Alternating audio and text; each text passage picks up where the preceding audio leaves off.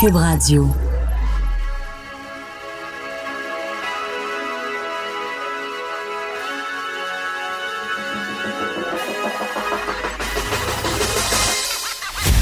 Jonathan Trudeau. Joe, Trudeau et Maude Boutet. Franchement dit. Cube Radio. Bon début de semaine, aujourd'hui on est lundi le 16 septembre 2019. Mon nom est Jonathan Trudeau, bienvenue dans Franchement dit à Cube Radio. J'espère que vous allez bien, j'espère que Maude Boutet va bien. Salut Maude. Maude Boutet va bien. Oui, ah, parle de toi la troisième personne un peu. Ah, Maude a passé une belle fin de semaine, Ah. vraiment. Maude en a profité, a pris ça quand même mollo. Euh, Maude est allée faire un petit peu de, de petit magasinage, de la bouffe. Et Maude est très fière de justement là, ses belles productions euh, culinaires. Qu'est-ce que Maude a fait? Euh, euh, Maude a fait du poulet au beurre, euh, entre autres. Euh, aussi une excellente lasagne et un incroyable pain aux bananes et pipi de chocolat. Ah, ouais. Hey, Maud a, a, a pris ça mollo, mais tu sais, quand même. Franchement, pour une euh, jeune femme de 24 ans, là, t'es, euh, t'es, t'es assez casanière. Hein? Tu- Oui, j'ai j'ai plus euh, 70, là, je pense. J'aime ça avoir mes petites habitudes, aller faire ma petite épicerie. C'est correct, ça. Ben Correct. oui, je regarde mes circulaires. Je suis de même. Je suis Euh, de même. juste, euh, parenthèse sur les gens qui parlent Ouais. de la troisième personne, là. Ça me gosse. C'est officiellement dans la vie une des choses qui me tape le plus sur les nerfs. Ah, je te Ever, comprends. là. Oui. Quand j'entends, puis moi, je dis tout le temps que c'est un piège en entrevue. Tu sais, quelqu'un va se faire, pour, mettons, t'es en entrevue à la radio ou à la télé, là, puis là, la Ouais. personne va dire, mais euh, Boutet, elle pense quoi là-dessus?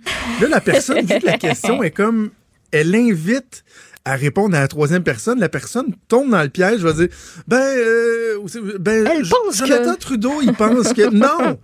Non! Je, je, je! Ça fait un peu se prendre Jamais! pour quelqu'un d'autre, moi, je trouve. Eh c'est épouvantable. Ça fait comme un petit air, ça donne un petit air supérieur. là.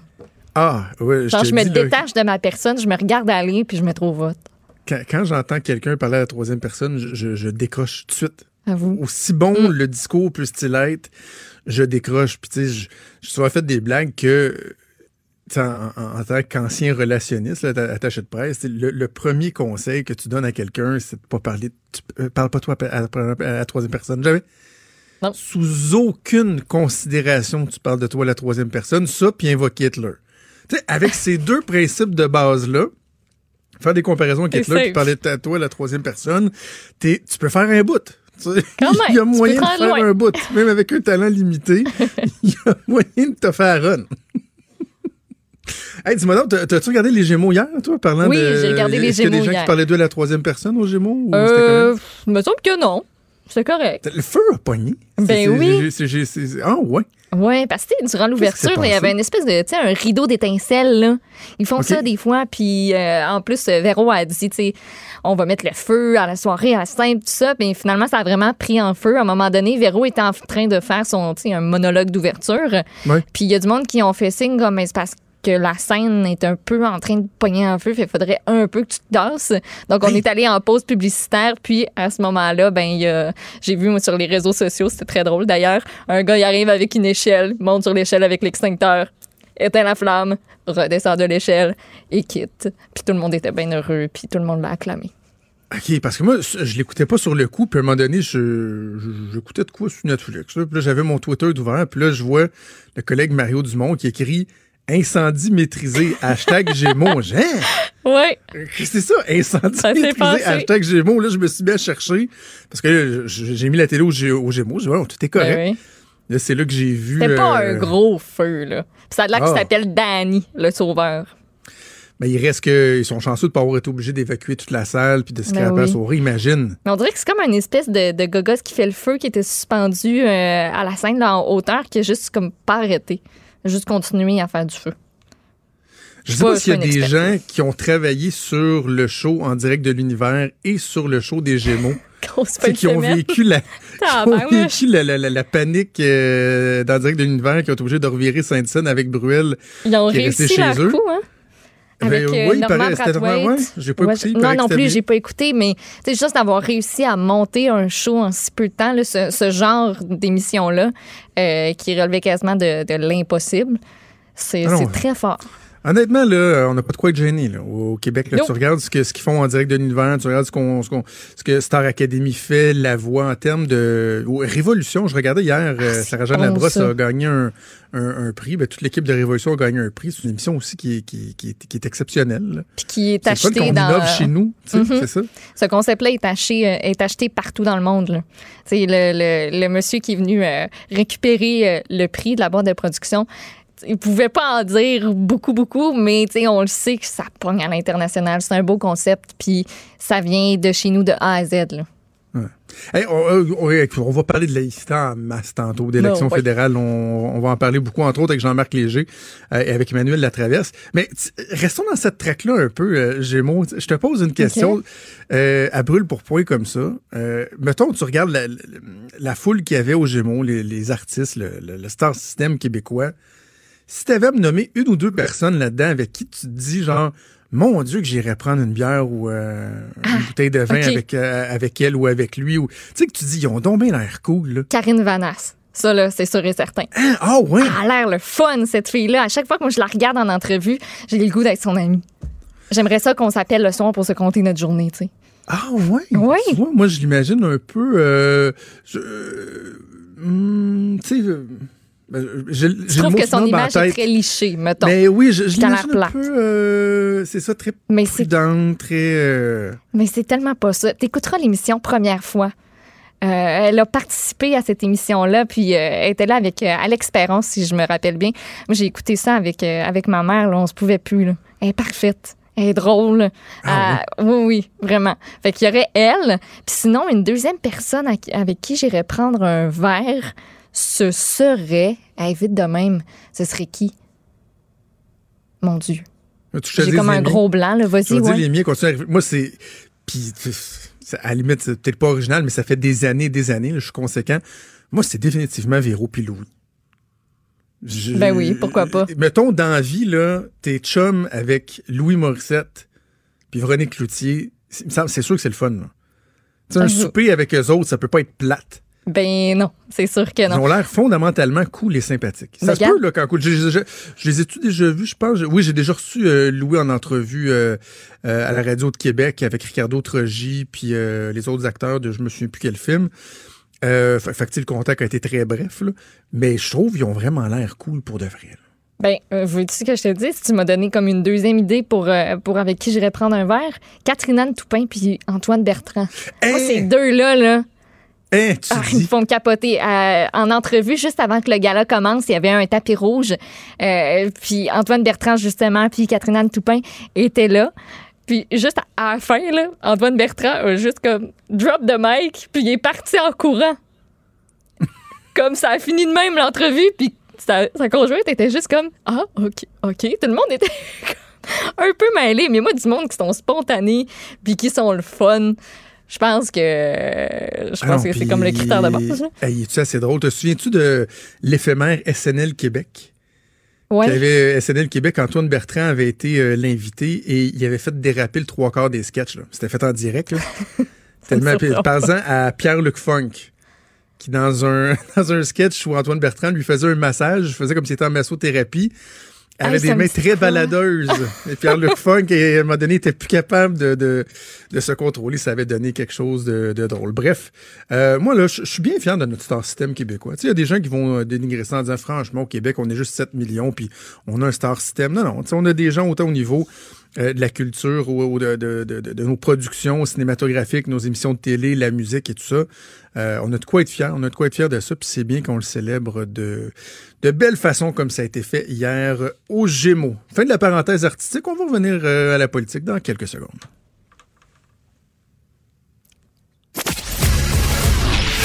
Il est franc et nuancé. Jonathan Trudeau. La politique lui coule dans les veines. Vous écoutez Franchement dit. Ce matin, un sondage léger dans le Journal de Québec, euh, Journal euh, de Montréal. Bon, évidemment, on le sait, la laïcité, c'est au cœur, en ce moment, c'est au cœur de la campagne électorale fédérale, mais ça fait longtemps qu'on en parle. Bien des données très, très, très intéressantes et on va en parler avec le président de la firme de sondage léger, Jean-Marc Léger, qui est au bout du fil. Bonjour, Jean-Marc. Oui, bonjour. Euh, Jean-Marc, premièrement, sur l'appui des Québécois euh, au projet de la laïcité, c'est un des éléments qu'on a mesuré parce que bon, on en a tellement parlé au cours euh, de l'hiver, au cours du printemps, bref, depuis que la, la CAQ est en poste, on aurait pu être porté à croire que tous les discours contre la loi 21 qu'on a entendus auraient pu avoir un impact sur l'appui des Québécois, mais c'est pas le cas. Là. Ah non, c'est pas le cas. Pendant plusieurs mois, avant même le débat, il y avait le deux tiers des Québécois qui appuyaient la loi sur la laïcité, la loi 21 du gouvernement caquiste. Et après tout le débat, après tous les, discussions, les prises de position de certains médias, de grands leaders qui étaient à peu près tous la majorité contre, on est à 64% d'appui au Québec aujourd'hui. Ça n'a pas perturbé, c'est dans la marge d'erreur. Les Québécois ont une perception très, très ferme sur cette question-là. Et là, euh, je, je narguais un peu mon collègue euh, Richard Martineau entre nos deux émissions tantôt. Moi, ce que je trouve le plus intéressant dans ce sondage-là, c'est qu'on est, on est allé, vous avez pris le pouls au Canada, là, savoir, premièrement, est-ce qu'il y a une soif de laïcité dans le Canada? La prémisse de base étant que le reste du Canada est multiculturel et ne veut rien savoir de ça. Et est-ce que vraiment on désapprouve de façon euh, évidente, massive, l'initiative du Québec? Ben, finalement, il y avait des belles surprises là, là-dedans on en est loin parce que si on écoutait les chefs politiques, si on écoute les médias anglophones, on a l'impression que vous avez d'un côté les, les, gentils Canadiens anglais, multi, multiculturalisme, que, que, culturalisme, pardon, et inclusif, puis de l'autre côté, vous avez les méchants Québécois racistes. Ça, c'est l'impression ben que donnent les médias à travers le Canada depuis six mois. Par contre, moi, j'ai les moyens d'aller sonder le peuple. Le peuple canadien, là, il est très partagé. Donc 44% si j'inclus l'ensemble des Canadiens, sont favorables à la loi et 43 seraient défavorables à le fait de bannir euh, le port de signes religieux dans les employés du secteur public pour certaines positions. Vraiment la loi 21. Fait que c'est vraiment là du moitié-moitié à travers le Canada. Il y a des provinces comme dans, dans l'Atlantique où c'est plutôt favorable, puis il y a des provinces dans le Colombie-Britannique où c'est plutôt défavorable. C'est non, non, il y, a, il y, a, plusieurs Canada dans un Canada. Souvent, nous, on a une impression du, de Toronto, là, mais c'est plus que Toronto, le Canada. Puis il y a aussi une donnée qui est intéressante. 38% des personnes sondées voudraient une initiative comme celle-là dans leurs provinces respectives. Oui, c'est ça. C'est pour ça que les gens sont, très ouverts. Hein?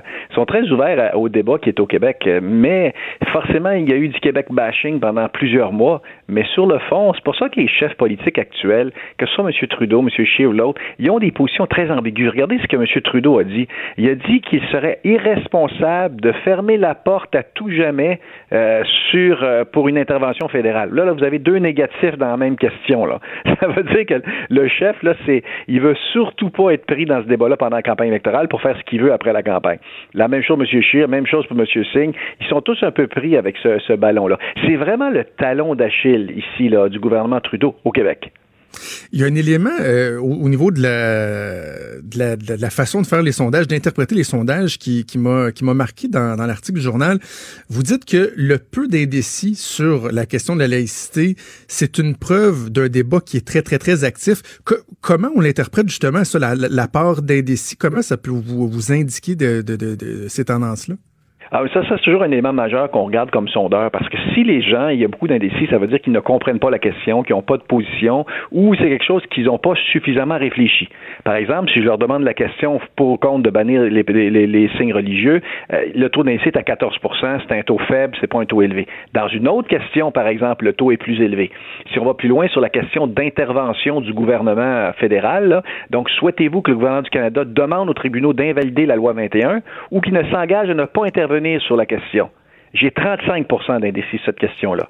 On voit qu'ils n'ont pas tous réfléchi à la question. Là. C'est, ça, c'est une question plus ambiguë au Canada anglais. Mais quand même, euh, un autre élément euh, qui est fort surprenant pour certains, en tout cas, c'est que dans le sondage, il y a même une bonne partie des partisans de Justin Trudeau, des gens qui disent vouloir voter ou appuyer le Parti libéral du Canada, qui disent ouais, mais par contre, la loi 21, on veut pas nécessairement que vous y touchiez là. Oui, exactement. Puis ça, c'est majeur parce que euh, c'est la moitié des libéraux euh, qui, euh, qui, qui, qui, sont beaucoup plus ambigus sur ces questions-là. C'est énorme. D'ailleurs, la moitié des, des, libéraux appuient la loi 21. Au Québec, là, je parle des libéraux québécois. Là. Et puis, il y a une forte proportion, oui, un sur deux. Fait quand M. Trudeau prend position contre la loi, il y a un sur deux de ses propres partisans, on ne parle pas des conservateurs et des néo-démocrates, là, de ses propres partisans qui sont pas avec lui, et particulièrement quand tu t'éloignes de Montréal Quand, à Montréal, ses partisans sont relativement favorables à sa position, mais quand on s'éloigne de Montréal, c'est autre chose. C'est pour ça que ce dossier-là est de plus en plus difficile pour le, pour le gouvernement Trudeau, puis il espère donc passer à un autre sujet que, que celui-là, parce qu'il touche une corde sensible. Et, et c'est l'éléphant dans la pièce dans la campagne électorale, la question d'identité. Au Québec, mm. elle s'exprime par la loi 21 parce que c'est le débat qu'on a eu de pendant 15 ans au Québec. Mais dans le reste du Canada, elle s'exprime sur l'ouverture à l'immigrant. Euh, qui est un autre type de débat. Et là, vous voyez un Maxime Bernier qui prend des positions un peu extrêmes là, sur ces questions-là, mais c'est un débat véritable au reste du Canada. Est-ce qu'on doit laisser entrer 300, 330 000 immigrants par année? Est-ce qu'on doit leur permettre d'avoir les mêmes droits que les Canadiens? Ben, pour certains, ils disent oui, certains disent non, mais le débat général sur l'identité est un débat important et c'est probablement le seul qui a vraiment une portée sur M. Trudeau. Ça fait partie de sa personnalité, le multiculturalisme. Il le porte, il le croit fondamentalement. C'est un héritage de son père. C'est une question qui est très, très sensible pour lui. Jusqu'à quel point un, débat qui euh, monopolise l'attention, comme la loi 21 euh, depuis le début de la campagne, depuis euh, quoi presque une semaine déjà, jusqu'à quel point ça peut faire rapidement bouger l'aiguille des sondages? Parce que est-ce qu'on doit mesurer aussi l'attachement, ce qu'une question représente aux gens quand ça vient toucher leurs valeurs vraiment très fondamentales? Est-ce qu'on pense que ça peut vraiment faire bouger l'aiguille des sondages de façon significative? Pas encore. Moi, je pense encore. Il y a beaucoup d'autres facteurs. Regardez, regardez l'histoire sur euh, qu'on mentionne sur la loi 21. Aux, élections de 2015, il y a eu un jugement de, la Cour fédérale sur le port du niqab qui est accepté si tu euh, lors du serment de citoyenneté. Thomas Mulcair a pris position en faveur de ça. Au Québec, il a mangé une volée de bois vert. Ses sondages ont commencé à chuter. Il a perdu des points. c'est une preuve directe que ce débat-là avait eu de l'impact. M. Trudeau avait pris la même position, ça ne lui a coûté aucun siège. À l'inverse, il a continué à augmenter dans la campagne. Il n'y a pas d'absolu, ça. C'est pas, il n'y a pas un seul débat qui détermine ce qui va se passer le 21 octobre prochain. Il va y avoir une multitude de débats. C'est sûr que ce débat-là, plus il tient longtemps, plus ça fragilise euh, la, position de M. Trudeau. Mais en même temps, il y a tellement d'autres débats dans une campagne électorale qu'à mon avis, dans une semaine ou dans, même dans deux, trois jours, on va parler d'autres choses. Ça, va vite, une campagne électorale. Ça a ben monopolisé, la première semaine, mais euh, il y a encore pas mal de jours devant nous. Là.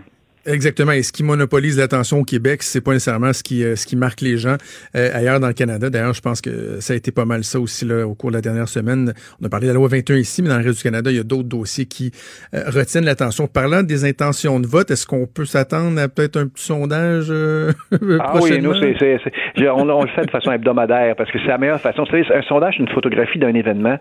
nous, ce qu'on essaie de voir, c'est le film. Donc, on met plusieurs sondages pour voir la tendance. C'est comme ça qu'on réussit à être proche du résultat à la fin. Sinon, c'est trop complexe. Puis les élections fédérales, c'est un peu plus facile qu'une élection provinciale, parce que les Québécois, on a des sauts d'humeur dans les campagnes électorales. Moi, ça 30 ans, je fais ça. Elle me fait toujours plus peur une provinciale. Une fédérale fait pas vraiment peur parce que c'est ah, Et M. Trudeau a marqué des points là, depuis quelques semaines et depuis quelques mois. S'il y avait élection aujourd'hui, le gouvernement serait libéral, probablement minoritaire, mais encore, hein, parce que la tendance est forte. Sauf que le Canada est vraiment divisé en deux l'Ontario, le Québec, les Maritimes, mm. plutôt libéral, l'Ouest canadien, plutôt conservateur. Fait qu'un Québécois qui regarde ça, il dit Ah, Trudeau va gagner. Oui, avec une bémol que si tu vis à Calgary, ta perception, c'est que Scheer va gagner. Le Canada, c'est un grand pays, difficile à gouverner, puis difficile aussi à faire campagne électorale. Mais quand on sait à quel point. Jacques Chrétien pouvait se permettre d'aller dire quelque chose à Vancouver, puis dire totalement, quelque chose de totalement différent au Québec. Ça paraissait pas à l'époque. Je dis que les médias sociaux, ça fera une seconde. Et puis tout le monde le sait. Ah oui, c'est ça, c'est tellement plus euh, plus rapide. Mais tu sais, un des éléments qui va être très très intéressant à, mesurer, euh, à surveiller, c'est la déconfiture du NPD annoncée au Québec, parce que sur euh, les quoi les, les 16 comtés qu'ils ont, à qui vont aller ces comtés-là Dans la majorité des cas, c'est des comtés où les libéraux étaient capables de faire une bonne figure. Donc, quand certains disent ben non, Justin Trudeau peut pas espérer faire des gains au Québec en plus des 40 comtés qu'il y a déjà, ben oui, ça se peut qu'il soit capable d'aller grappiller dans la taille de ce que le, la taille de ce que le Au Québec. Oui, parce qu'à la fin, il y a un vote stratégique qui est important. Il y a, plusieurs facteurs qui favorisent le, Justin Trudeau et le Parti libéral. La déconfiture du NPD d'un côté et la montée du bloc de l'autre côté. Parce que le bloc va chercher des votes aux conservateurs, ce qui fait que tu peux gagner dans un comté avec 35 des voix dans un cas comme celui-là. le Parti libéral a deux avantages. Le désavantage, c'est au niveau des Verts les Verts sont aussi des libéraux potentiels. Hein, qui est des gens qui sont très mhm. environnementalistes, qui sont un peu sceptiques face à la position de M. Trudeau sur, euh, sur le, notamment l'achat du pipeline. Là. Fait que d'un côté, la montée des Verts peut nuire à une majorité libérale. Sinon, les conditions gagnantes sont là pour euh, le gouvernement Trudeau. Avant de vous laisser aller, euh, Jean-Marc, parlez-moi de l'application que Léger lance aujourd'hui. C'est Léo, c'est ça? Eh oui, exactement ça. C'est un grand jour pour nous à l'interne. C'est qu'on lance une application, une nouvelle application qui est extra puissante. Comment donner le pouvoir aux citoyens? C'est-à-dire que c'est une application que les gens peuvent répondre à mes sondages, c'est sûr, mais à l'inverse, ils peuvent décider qu'ils donnent leur opinion sur toutes sortes de choses. Des produits, des services, des sujets. Fait que c'est pas moi qui impose le sujet, il arrive là-dedans, puis il y a, y a- un algorithme dedans qui permet de dire, bon, voici, si tu veux donner ton opinion, dis-nous sur quoi, puis donne-nous ton opinion là-dessus. Ce qui fait que les gens sont libres de donner leur opinion sur n'importe quoi. On pense qu'on va faire un, un- un gros succès de ça. là. Les, les Québécois les Canadiens aiment s'exprimer, ben, on leur donne le moyen avec cet outil interactif-là. Et pendant que je vous parle, je viens d'aller sur l'App Store, c'est déjà là. Léo, c'est disponible, donc euh, les gens peuvent, euh, peuvent aller euh, télécharger ça Vous rapidement. savez, Léo, Léo vient de léger opinion. c'est comme ça qu'on a créé le, le mot Léo pour dire aux gens, regardez, donnez votre opinion, puis nous, notre travail, c'est de dire aux dirigeants, changez les choses parce que le peuple n'est pas content. Jean-Marc Léger, merci de nous avoir parlé ce matin. Au plaisir, au revoir. Merci Jean-Marc Léger, qui est président de la firme de sondage Léger. Maude, moi, je suis tellement content de ces résultats-là. là. Ah, Ah! ouais? Ben oui, je Non, t'entendais mais en c'est- parler avec, euh, avec Richard tantôt. Ah, non, mais attends, là. Ceux qui rêvent à la renaissance du mouvement euh, souverainiste au Québec, là, qui se disent, là, on va souffler ses braises. Comme quand tu essaies de rallumer un feu, puis le moment t'espères que la flamme va repogner. Ils se disaient, 21, là, c'est peut-être un bon outil pour y arriver, là. On va souffler tellement fort en disant, ah, regardez ça, là. Ah! Le reste du Canada, là, ils nous. Ils veulent rien savoir de nous autres, le Québec bashing. Vous voyez bien qu'on est différents d'eux. Et là, finalement, tu te rends compte que, mis à part quelques énervés du bocal des éditorialistes euh, canadiens-anglais, c'est quasiment 50% de la population au Canada Ouais. Qui fou, hein? appuie. Fait que, tu sais, mettons, enlève, euh, parce que M. Léger le disait bien, là, par exemple, au Québec, si tu enlèves Montréal, ben, l'appui sera encore plus important. Alors, dans le même sondage, là, enlève Toronto, mettons. Le GTA, là, le Greater Toronto Area, là, où c'est très, très, très multiculturel et tout ça. Donc, on, on se doute que, euh, bon, l'enjeu de la laïcité, là, c'est pas très, très populaire. Enlève ça pour le fun, là. Je suis pas mal sûr que là, t'es- tu l'as, ton 50% facile là, de la population. Mm.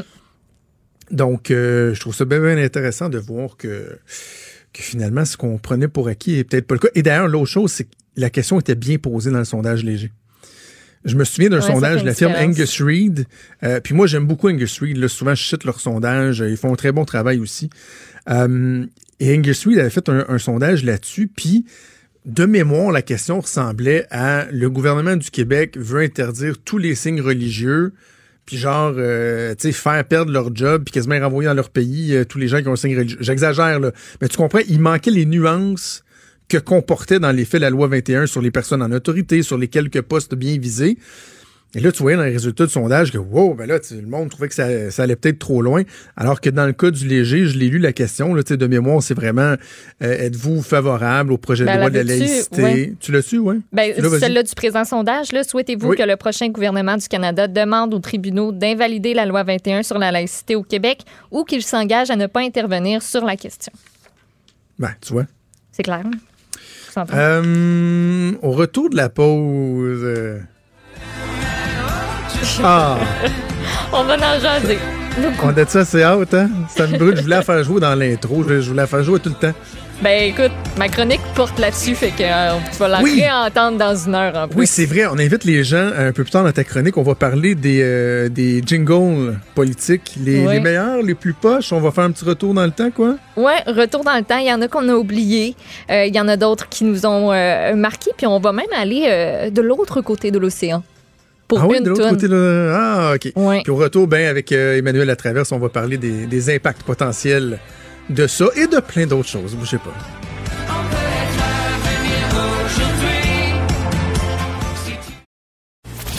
Franchement dit. Jonathan Trudeau. Et Maude Boutet.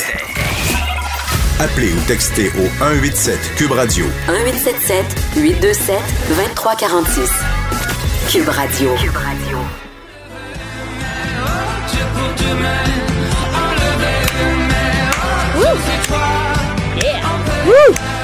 Ben, on niaise, mais j'avais est-ce dans que la tête depuis tantôt, moi. Je suis tannée.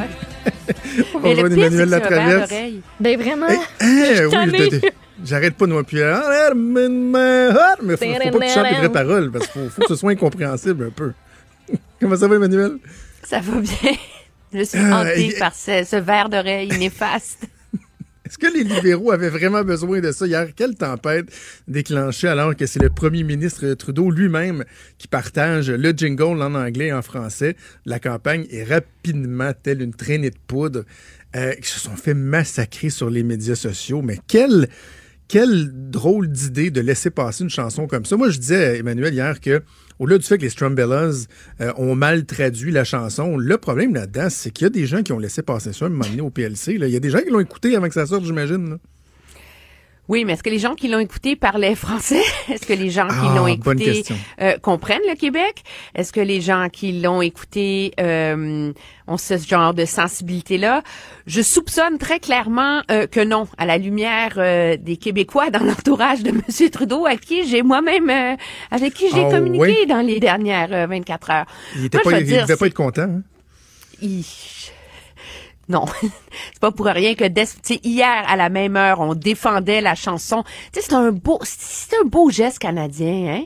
Demandez à un groupe torontois là qui a accepté avec générosité de traduire sa chanson pour les francophones.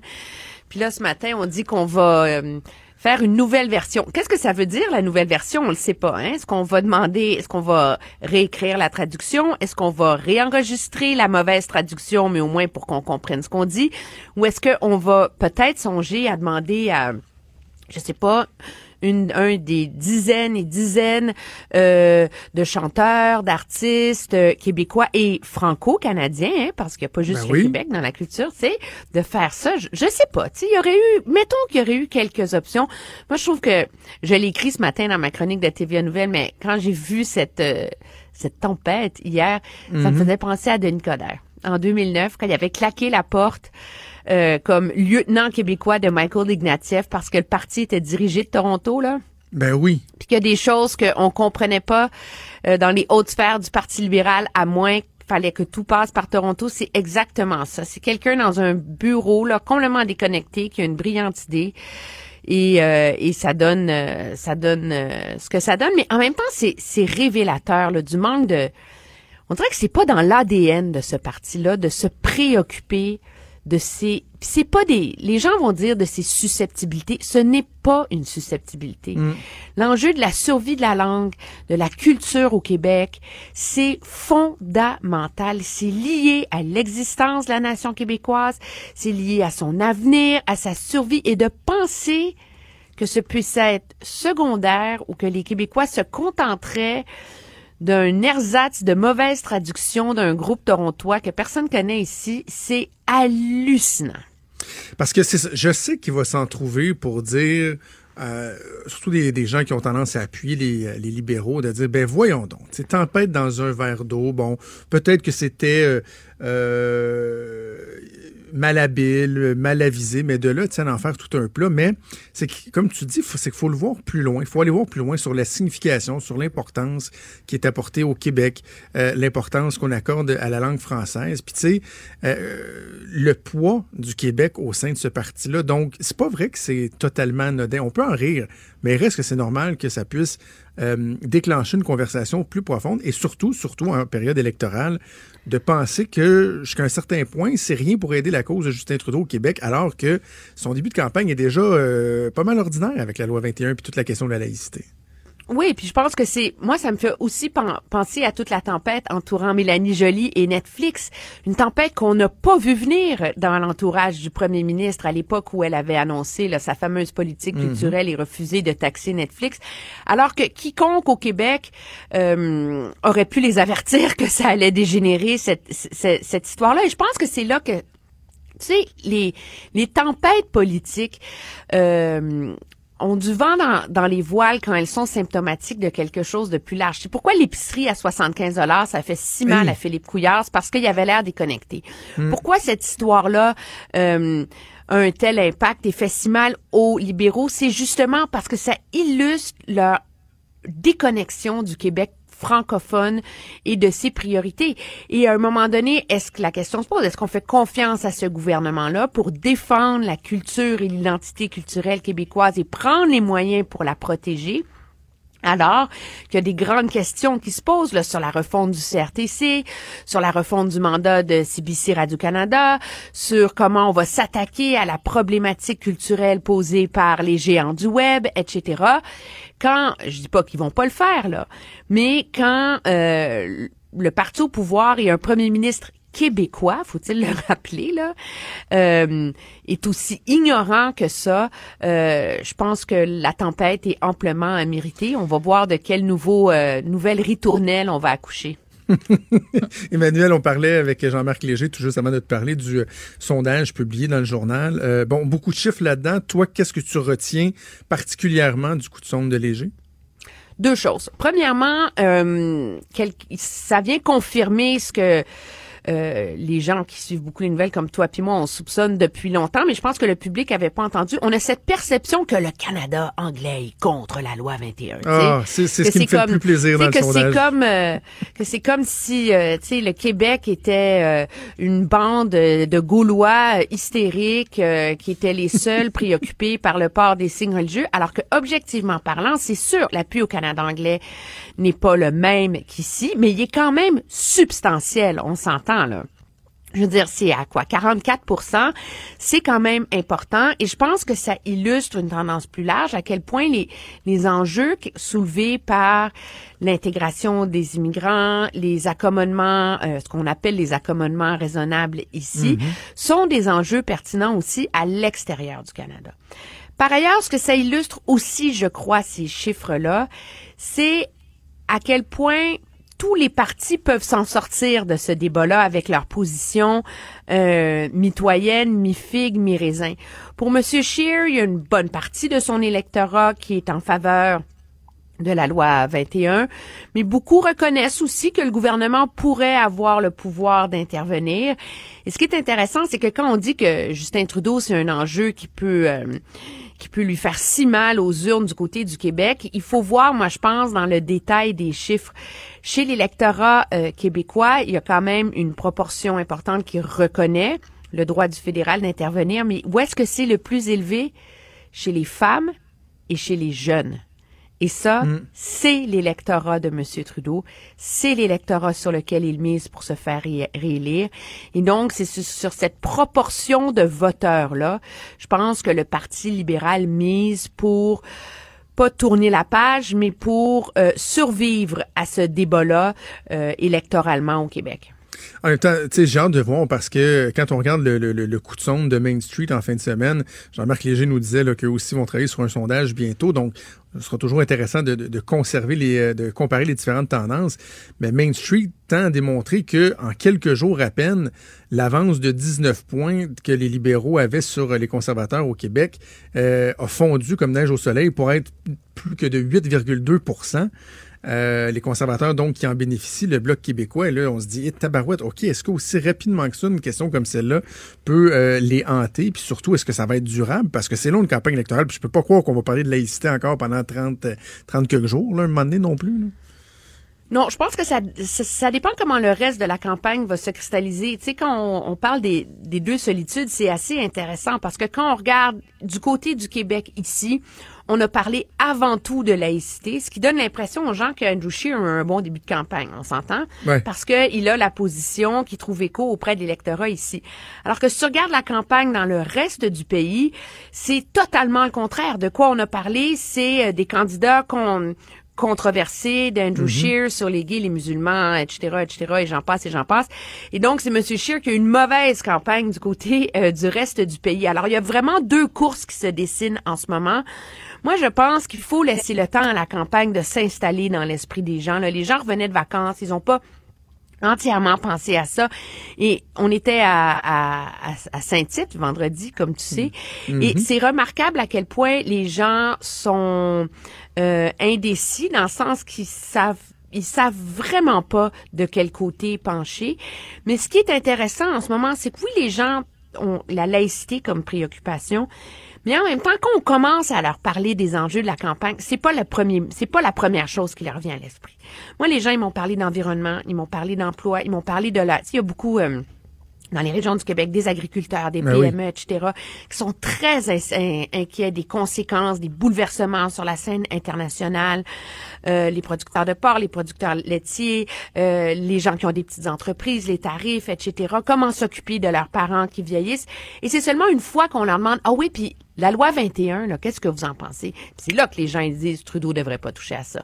Donc, est-ce que ce sera vraiment l'enjeu qui, une fois là, que d'autres thèmes vont s'imposer dans la campagne, va ressortir et faire la différence, je pense qu'il est encore trop tôt pour être capable de de, de jauger là, ça, bien qu'en ce moment, il y a beaucoup d'électeurs libéraux qui, qui nous disaient, moi, ça se pourrait que ça fasse pencher le- Ouais.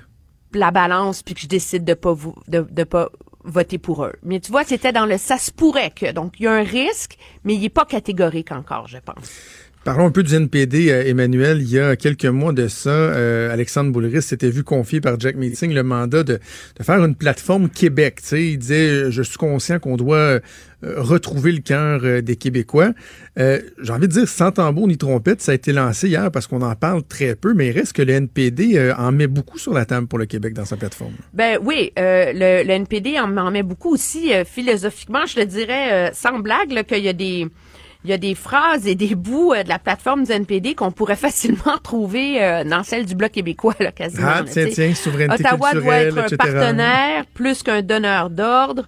Euh, il faut taxer les géants du web, soumettre les entreprises fédérales à la loi 101, que toutes les grandes infrastructures qui ont un impact environnemental soient soumises à l'évaluation québécoise, qui est le dernier mot le bilinguisme des juges à la Cour suprême, l'autonomie, euh, rapatrier les pouvoirs en matière de, cul- de culture, augmenter les transferts en immigration, aider les immigrants à s'établir euh, en région. Euh, oui, le Québec essaie, le, le NPD fait un gros effort pour montrer qu'il est au diapason et que malgré les déboires du chef dans la- les dernières deux années, ce parti-là, son caucus, a su se faire entendre et saisir le pouls des Québécois. Donc, je pense que dans le contexte de la campagne électorale, les gens, à un moment donné, est-ce qu'ils vont prendre le temps d'étudier ce que le NPD a à offrir. C'est ça le risque. Mais s'ils le font, euh, il y a des propositions là-dedans qui vont trouver écho auprès euh, d'une tranche, euh, qui pourraient trouver écho auprès d'une tranche importante euh, de, de l'électorat. Ce qui est intéressant aussi, c'est que M. Singh fait une bonne campagne depuis le début, là, tu sais. Et donc, mais est-ce que c'est trop tard pour lui pour renverser la tendance? C'est ce qu'il va falloir évaluer. Pour l'instant, on voit pas un, début de, de- renversement. Euh, Peut-être un petit mot sur euh, les conservateurs. Toi et moi, on est de ceux qui euh, ont, remarqué que les conservateurs, éventuellement, auraient expliqué comment ils vont tant donner, redonner d'argent dans les poches des Canadiens et qui s'engagent à mettre fin à un déficit de 20 quelques millions par année depuis quatre ans par les libéraux à, à l'intérieur d'un mandat. Et là, Hier, ils annoncent euh, des baisses euh, d'impôts et juste sur cette mesure-là, on apprend que ça uniquement, c'est 9 milliards, près de 10 milliards de, euh, en pertes que ça représenterait. La cohérence là, pour les conservateurs, ça va être un défi majeur là, d'être cohérent, d'être crédible dans ce qu'ils proposent au niveau financier. Oui, il faut savoir que cette baisse d'impôt-là, donc sur la, la tranche la plus basse du revenu, là, qui est en ce moment la, la tranche de revenu qui est taxée de 15 à 15% baisserait graduellement jusqu'à 13,75% ce qui fait que les gens à faible revenu auraient une baisse d'impôt, mais les gens à plus haut revenu aussi, parce que cette première tranche-là euh, euh, serait moins taxée. faut savoir que c'est une mesure que les conservateurs ne mettraient en place qu'à partir de 2021. Hein? Faut pas l'oublier. Et qu'elle serait pleinement en place seulement en 2023. C'est Alors, ça, ça, euh, ouais, on a le temps d'aller années. trouver, d'aller gratter les fonds de tiroir, mais je pense que ça va devenir un élément important pour eux parce que eux disent qu'ils ne vont pas enlever l'allocation canadienne pour enfants. Des baisses d'impôts majeures, on s'entend euh, en perspective, qu'ils ne vont pas réduire les transferts aux, provinces ni les transferts en santé. Alors, à un moment donné, le 20 milliards de dollars par année, euh, il faut aller le trouver. Je veux bien qu'ils disent qu'ils vont fermer la Banque canadienne d'infrastructure et la Banque d'infrastructure asiatique, mais ceci étant dit, euh, il va avoir une démonstration à faire et elle est difficile à faire parce que les gens qui savent vraiment comment les budgets fédéraux sont faits, là, puis il n'y en a pas tant que ça au Canada parce que c'est tellement compliqué objectivement, là. Il y a plein d'endroits où aller cacher de l'argent dans un budget. Et donc, euh, quand on dit de faire le ménage, des fois, c'est pas si difficile que ça. Euh, moi, j'ai hâte de voir comment les conservateurs vont présenter ça, mais ils vont être obligés de le faire rapidement. Parce que pour les libéraux, c'est vraiment devenu une arme assez efficace de dire ils vont être obligés de couper. En Ontario, on parle de coupe de service pour faire le parallèle avec Doug Ford. Au Québec, on dit le mot austérité. C'est qui est comme supposé faire très peur à l'électorat.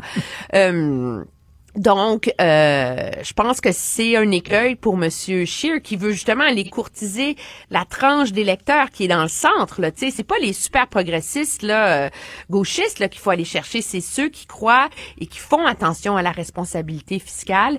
Et donc, euh, oui, ça va être difficile pour Monsieur Scheer d'en faire la preuve, mais il doit le faire rapidement et ramener une partie de la conversation sur l'état des finances publiques bien que les libéraux euh, te diront que leurs sondages, leurs enquêtes, leurs évaluations, c'est qu'il n'y a pas un Canadien qui reste debout la nuit en pensant à ça et qu'ils ont réussi au fil des ans finalement à euh, désamorcer cet enjeu-là dans l'esprit euh, des électeurs. Emmanuel, avant de te laisser, euh, bon, les gens qui nous écoutent à Cube savent que c'est une programmation radio euh, régulière, mais que ce sont aussi d'excellents balados. Puis, je te l'ai déjà dit hors je le répète, moi, parmi mes coups de cœur dans les balados qu'on a, il y a Emmanuel présente, la, série que euh, tu nous offres où tu fais des, des, des entrevues, de longues entrevues avec les politiciens où on les voit souvent sous un autre jour. Et là, ça reprend ce matin, là, les balados. Euh, il y a une nouvelle série de balados qui sont diffusés ce matin, c'est ça?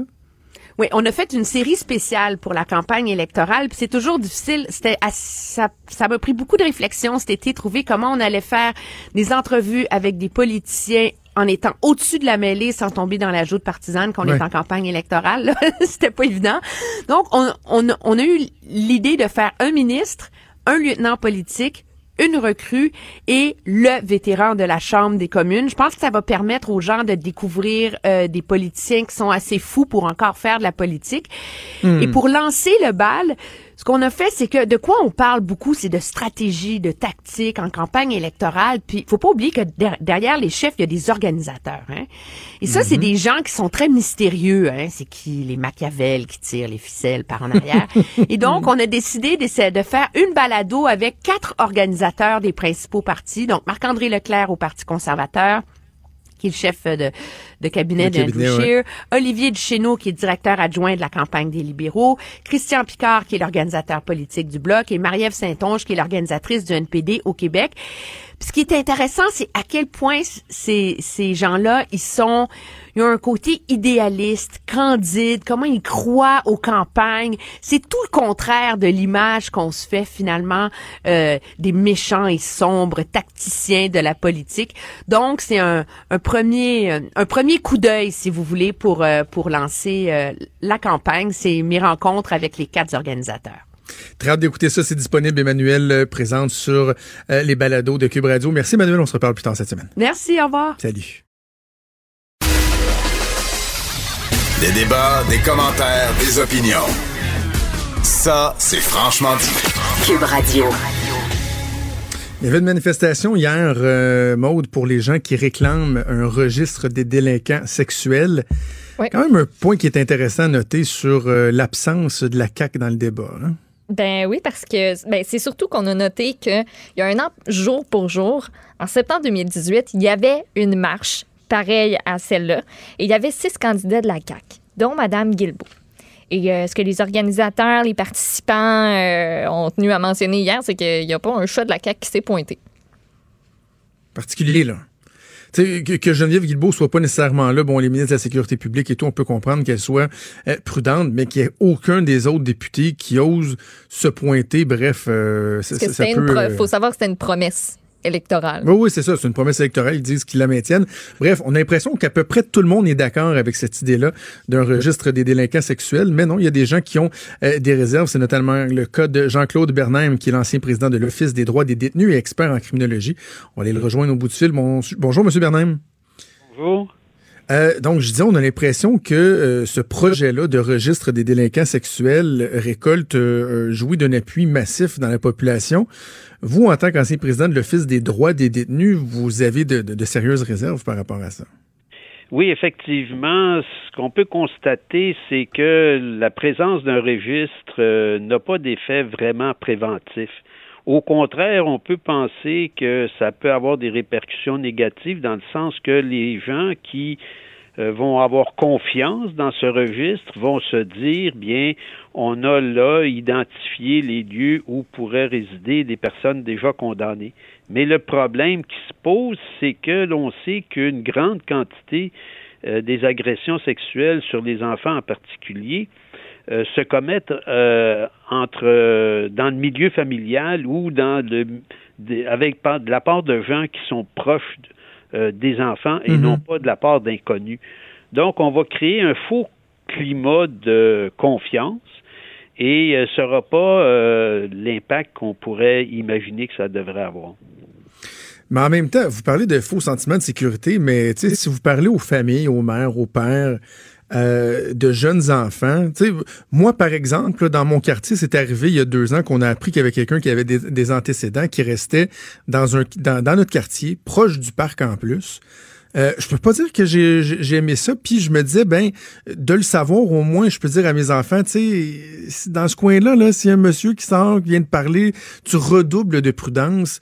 Euh, je, vois pas pourquoi ce serait un faux sentiment de sécurité. Il me semble, à la limite, sans dire que ça peut prévenir tous les crimes, je comprends ce que vous dites, euh, les incidents en milieu familial et tout, mais euh, il me semble que de, de, de, savoir, ça ajoute une couche de sécurité supplémentaire, non?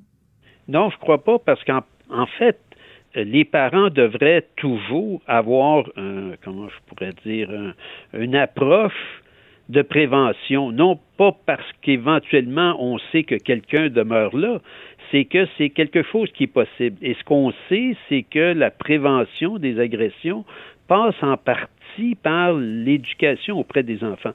Donc l'éducation sexuelle dans les écoles va contribuer à la prévention parce que les enfants vont être à même de comprendre qui peut se passer éventuellement, vont à même aussi avoir la possibilité d'en discuter avec des personnes. Euh, donc, ce qu'il faut, c'est prendre des actions qui vont avoir pour impact d'amener les enfants à être plus euh, conscients de la réalité dans laquelle ils vivent et non pas euh, comme vous dites, strictement de se dire ah là il y a quelque il y a quelqu'un qui reste là, donc je vais être proactif. C'est exactement ce que je vous ai dit tout à l'heure, c'est que ça, on, va les gens vont être plus proactifs dans les secteurs où il y aura quelqu'un qui va être identifié. Mais le problème est un peu comme par rapport à la question des drogues. On sait qu'il y a des gens, euh, il y a des piqueries éventuellement ou des lieux où les gens vont consommer des drogues. Et là, on se dit, ah, ben là, euh, c'est là qu'il faut porter notre attention. Mais les gens sont vite au courant de tout ça. Donc, ceux qui veulent consommer des drogues vont ailleurs. Ça va être exactement la même chose par rapport aux délinquants sexuels qui voudront récidiver. Ils vont dire Ah, là, on sait que je suis je demeure ici, mais je vais aller dans un endroit parce qu'ils vont faire la même chose que tout le monde. Ils vont regarder le registre, ils vont regarder où il n'y a personne, puis ils vont aller là. Donc, on n'a pas socialement une action qui euh, euh, essaie d'arriver à sensibiliser et les enfants et les parents à une problématique réelle. Mais est-ce qu'il n'y aurait pas lieu, M. Bernheim, de, de catégoriser aussi, selon un, un indice de, gravité ou je m'explique là, vous parlez de la prévention à l'école. Bon, OK. Prévention, oui, j'en suis notamment pour les gens qui vont faire du leurre d'enfants sur euh, différents sites de médias sociaux et tout, mais il y a aussi des agresseurs récidivistes qui vont se promener dans un parc puis qui vont accrocher un enfant puis qui vont aller violemment euh, l'agresser. Tu sais ça, on peut bien faire de la prévention dans les cours d'éducation sexuelle, ça changera pas grand-chose. Et une des personnes qui, qui, fait la promotion du registre expliquait à mon, mon, mon, mon collègue rechercheur Mathieu Boulay que eux voudraient que ce soit pas nécessairement toutes les personnes qui sont inscrites au, registre fédéral dont les informations seraient accessibles. par exemple, les délinquants violents, ceux qui présentent un risque de récidive, de récidive, peut-être que là, ça pourrait être pertinent de dire, ben, dans certains cas, il y aura des données qui vont, qui vont être affichées, qui vont être rendues publiques pour protéger le public ultimement. Oui, mais encore là, c'est la même chose si vous identifiez des personnes comme étant violentes, potentiellement, d'abord, c'est très difficile, à part les gens qui ont déjà éventuellement exercé euh, de la violence, mais ce qu'on peut savoir, c'est que les gens qui ont déjà été violents ont eu des sentences relativement longues, sont en libération conditionnelle, sont suivis, donc il y a quand même déjà en place des, des mesures qui, qui existent. Maintenant, si on met aussi euh, la, comment je pourrais dire, l'exclusion sociale at large pour tout le temps, euh, ce qu'on a comme euh, discours public, c'est que euh, il faut agir de manière à déterminer qui peut être à tel endroit ou pas à tel endroit, qui est acceptable, qui ne l'est pas pour la vie. Et là, on sait pertinemment encore là que ça ne résout pas les problèmes parce que ça les déplace mais ça ne les résout pas et ça, donne, comme je l'ai dit au départ, un, faux sentiment de sécurité. Ce qu'il faut, c'est aborder les problématiques parce que ces problématiques-là, dont on parle aujourd'hui, dont on ne parlait pas autrefois, mais qui étaient connues des autorités, euh, fait en sorte qu'on est dans un climat actuellement d'insécurité, effectivement, mais ce qu'il faut essayer de rétablir, c'est le, dialogue entre toutes les parties pour qu'il y ait de la prévention. Et toutes les parties, c'est les parents, c'est l'école, c'est le milieu communautaire, mm. c'est de créer des, des, lieux où euh, il y a de la communication et non pas des lieux où il y a rupture de communication. Monsieur Bernard, moi, je serais curieuse de savoir le registre. Euh, on peut le consulter en certains autres endroits. Il y a des places où ça se fait présentement. Est-ce qu'il y a des dérapages, des histoires où ça a mal viré euh, dont on a eu connaissance? Euh, au Canada, non, parce que cet accès n'est pas comme on peut le retrouver aux États-Unis. Mais aux États-Unis, oui, il y a eu des dérapages. Il y a des gens qui qui sont intervenus et très très violemment, même dans certains cas exceptionnels, rares, mais quand même, euh, il y a eu des agressions physiques. Euh, parce que on, on, faut pas faut pas oublier que tout ça, ça crée une confrontation. Et lorsqu'on crée de la confrontation, ben on crée plus de climat de violence et susceptible, euh, il est susceptible que des gens passent à l'acte. Il faut avoir, je pense, une vision globale des choses pour pouvoir prendre des mesures qui vont être différenciées. Et il faut impliquer les différentes instances au niveau de la société, la police, les tribunaux, mais aussi les groupes communautaires, mais aussi les groupes de santé, mais aussi les travailleurs sociaux, les écoles, etc. Mais, mais, mais, M. Bernard, qu'est-ce qu'on fait contre euh, les indécrottables. Je, je, sais que bon, il y a un taux de réinsertion sociale qui peut être intéressant. Je, je lisais certaines études, puis quand même dans une bonne proportion. Les gens vont pas récidiver, mais des gens qui vont purger leur peine jusqu'au bout, qui sont souvent des peines qui, à mon sens, sont pas assez sévères en plus, là, mais qui euh, ne présentent pas d'amélioration ou de volonté réelle de changer, on les relâche lousse dans la société en sachant fort bien que à la première occasion, ils risquent d'aller gâcher la vie d'une nouvelle personne ou de d'autres personnes, ou peut-être même pire, aller encore plus loin. Qu'est-ce que vous pouvez nous dire là-dessus pour nous rassurer? Il n'y a, pas de prévention qui va faire grand-chose contre des indécrottables récidivistes. Ce qu'il faut, c'est, euh, compte tenu du cas, qu'il y ait des suivis qui soient imposés. Donc, ce pas les peines d'emprisonnement qui ont un effet préventif. Ce sont les mesures de contrôle. Donc, si une personne est identifiée comme étant un pédophile récidiviste, il faut mettre en place des mesures de contrôle. C'est ça qu'il faut mettre. De le mettre en prison, ça ne changera pas grand-chose parce qu'à un moment ou l'autre, on va, on, va le libérer, veut, veut pas. Mais dans le contexte où il n'y aura pas de contrôle, ben, je veux dire, les risques de récidive vont augmenter. On sait que les risques de récidive sont directement reliés aux mesures de contrôle mises en place. Alors, Il faut faire des choix. Alors, on Mais sait c'est quoi que ces mesures de contrôle-là? l'incarcération- Pardon?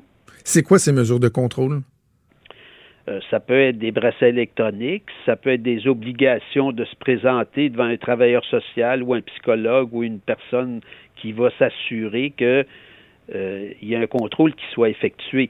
Parce qu'on sait qu'aujourd'hui, mettre une personne dans un pénitencier, parce que si la peine est longue, il s'en va d'un pénitencier, c'est 100 000 dollars minimum par Hmm. année. Si socialement, au lieu d'investir 100 000 dollars dans le béton, dans la détention, on investit 75 000 dans le contrôle. Donc, il va y avoir une personne qui va avoir pour mandat de, contrôler l'autre, de mettre en place des mesures de contrôle, de vérifier éventuellement où elle travaille, ce qui se fait déjà dans une certaine mesure, ou s'assurer qu'elle ne travaille pas dans des lieux où il y a des personnes vulnérables, qui se fait déjà. Donc là, ça va coûter moins cher à la société et ça va avoir un effet préventif plus grand parce que ce qu'il faut voir, c'est que l'effet préventif des actions que l'État peut mener ou des mesures qui peuvent être mises en place, c'est dans la mesure où on sait que ces mesures de contrôle existent. S'il n'y a pas de mesures de contrôle, les gens vont pouvoir se dire Ah, le risque que je me fasse prendre est relativement limité, donc je vais éventuellement prendre le risque. Si les mesures de contrôle sont sévères, appliquées, là, les gens vont savoir que le risque de, se faire prendre va être beaucoup plus élevé, et à ce moment-là, ils ne passeront pas à l'acte. C'est comme n'importe qui. Si on sait qu'on peut contrevenir à une règle, puis qu'on sait qu'il y a peu de chances que ce soit contrôlé d'une manière ou d'une autre, bien, il y a plus de risques que les gens passent à Ouais, l'acte. mais, mais de- dans la même logique, il y a le, le- le sénateur Pierre-Hugues Boisvenu qui nous écoute en ce moment, qui m'écrit, M. Monsieur Boisvenu, le, le sénateur, me dit qu'il est démontré que la remise en liberté dans l'anonymat est une cause de récidive. Donc, si ça peut euh, aider le fait qu'il y ait un registre, que les gens soient pas, euh, ne se terrent pas dans l'anonymat, ça, évidemment, on n'encourage pas les gens à, aller les confronter ou à, poser des gestes de violence. Mais si on sait que ça va diminuer les risques de récidive, sachant également, puis M. Boisvenu me souligne qu'il y a juste 10% des prédateurs qui suivent une thérapie une fois en liberté, sachant tout ça, ben, il me semble que moi, j'ai de la misère à pas y voir des avantages souhaitables. là. Mais c'est que justement, ce qu'on fait, là, c'est qu'on ne fait rien. Là, on va simplement mettre des points sur des cartes avec euh, identifiant qu'il y a des, euh, des agresseurs sexuels à gauche et à droite. Mais M. Boisvenu, qui était au pouvoir, qu'est-ce qu'ils ont mis en place comme mesure de prévention pour que. pa- Parce qu'un jour ou l'autre, peu importe, là, les gens vont être libérés. Il n'y a aucune mesure qui est mise en place. Et si aujourd'hui il nous dit qu'il y a très peu de gens qui suivent des thérapies, ben pourquoi, quand ils étaient au pouvoir, ils n'ont pas mis en place des mesures pour obliger les gens à suivre des thérapies? Mais on sait que si on oblige des gens à suivre des thérapies, c'est pas très efficace. Donc, c'est pour ça que ce que je dis, c'est de mettre en place des mesures de contrôle. Pas, de la thérapie par rapport à des gens qui ne veulent pas en suivre. S'il y a des gens qui veulent en suivre, OK, mais ceux qui ne voudraient pas en suivre, qui aient des mesures de contrôle, il, a- il était en situation de pouvoir, M. Boisvenu, il n'a rien fait. Il fait Mais il était pas au gouvernement, il était sénateur, que- Pardon? Il Ben, était il- était le- sénateur, ouais, c'est pas lui qui faisait M. Harper, je veux dire, et puis M. Harper, euh, je veux dire, c'était tout le, le gouvernement en place qui disait vouloir faire des choses. Un autre exemple, je veux dire, le- les droits des victimes dont a tant parlé M. euh, Boisvenu et le gouvernement Harper, qu'est-ce qu'ils ont fait? Zéro. Absolument rien du tout, sauf d'adopter une charte inapplicable. Parce que si les victimes, effectivement, voient leurs droits reconnus dans cette charte violés, ils n'ont aucun recours. Il leur est interdit d'entamer des recours pour que leurs droits soient respectés. Alors, quand on a des gens qui viennent nous dire on est pour les droits des victimes, qui adoptent une charte pour les droits des victimes et qui mettent un article dans lequel ils leur interdisent de faire valoir leurs droits devant les tribunaux, moi, je pense qu'on est face à un discours qui n'est pas franc. Moi, ce que je dis, c'est que il faut mettre en place des mesures. Il n'y a pas qu'une seule mesure. Il faut développer des mesures en fonction des contextes et des personnes mises en cause. Euh, dernière question avant de vous laisser, M. Bernheim. Il y a un, autre politicien, Adrien Pouliot, qui est le chef du Parti conservateur du Québec, qui était présent, lui, à la manifestation hier et qui posait la question par rapport à la, castration chimique, castration chirurgicale chez euh, les, agresseurs euh, récidivistes. Est-ce que c'est une avenue, ce qui est envisageable? Ben, ça a déjà été essayé, ça a déjà été pratiqué. Les résultats sont totalement inadéquats. Ça n'a pas vraiment, ça n'a pas d'impact comme tel parce que ces castrations entre guillemets chimiques ne peuvent pas être d'une efficacité à 100% Donc, on n'a euh, pas les résultats qu'on peut escompter. Et encore là, c'est qu'on se retrouverait dans une dynamique euh, parce que ça, c'est quand même quelque chose qui a un caractère médical assez important, parce qu'il faut voir que ça a aussi des répercussions non seulement sur euh, le taux de testostérone éventuellement, mais aussi sur la dimension psychologique des gens. Ça peut avoir des effets perturbateurs qui pourraient avoir des effets euh, de passage à l'acte, pas nécessairement au niveau d'agression sexuelle, mais dans d'autres contextes. Il euh, n'y a pas de solution simple à un problème complexe. Hmm. OK, ben merci euh, M. Bernheim de nous avoir parlé. Je, on n'est pas tout à fait d'accord sur le fond, mais en même temps, je comprends votre point de dire que euh, il faut améliorer l'encadrement maintenant, à savoir est-ce que c'est optimal. je pense que nos opinions peuvent diverger, diverger là-dessus. Jean-Claude Bernheim, ancien président de l'Office des droits des détenus, expert en criminologie, merci de nous avoir parlé aujourd'hui. Au plaisir, à la prochaine. Au revoir. Merci, merci Maud. Je sais, Monsieur Bernheim, là, euh, ses intentions sont nobles. Ben oui. C'est correct qu'il y a des gens qui parlent des droits des détenus. Euh, ça demeure des êtres humains. Puis bon, moi, je prends pour des peines plus sévères et tout. Mais tu sais, je pense aux parents, aux parents que moi je suis, puis je me dis de savoir qu'il y a des délinquants sexuels dans les rues, euh, qu'on les connaît pas, que les risques de récidive sont importants, que comme M. Boisvenu le disait, il y en a juste 10% qui vont suivre des thérapies par la suite. J'ai de la misère à pas trouver qu'il y a un élément un peu rassurant de dire, ben, il y en a un, dans ce coin-là, il y en a un, là. Qu'on se passe le mot. Ça veut pas dire d'aller le tapocher, là. Mais il y en a un. On peut-tu le savoir puis juste faire attention? Et justement, le fait que lui le sache, déjà, M. Boisvenu dit, ça diminue le risque de récidive. Il me semble que c'est déjà un plus. Ben oui, puis je, te, sais pas si tu te rappelles, mais je pense qu'en 2012 puis aussi en 2014, le journal avait fait un, un, dossier où on avait comme cartographié la présence de ces gens-là au Québec, sans donner une adresse exacte ou quoi que ce mhm. soit. Puis tu sais, juste la réponse à ces reportages-là a été euh, hyper grande. Donc moi, je pense que ça donne une idée de, tu sais, c'est sûr que c'est accessible. Il y a tout le monde va aller faire on va aller yeuter une première fois, puis euh, après ça, peut-être y retourner de temps en temps me semble. Oui. Juste d'avoir. Mais moi, quand je t'ai dit, quand je dis que c'est arrivé dans notre coin, là, j'étais pas content, là.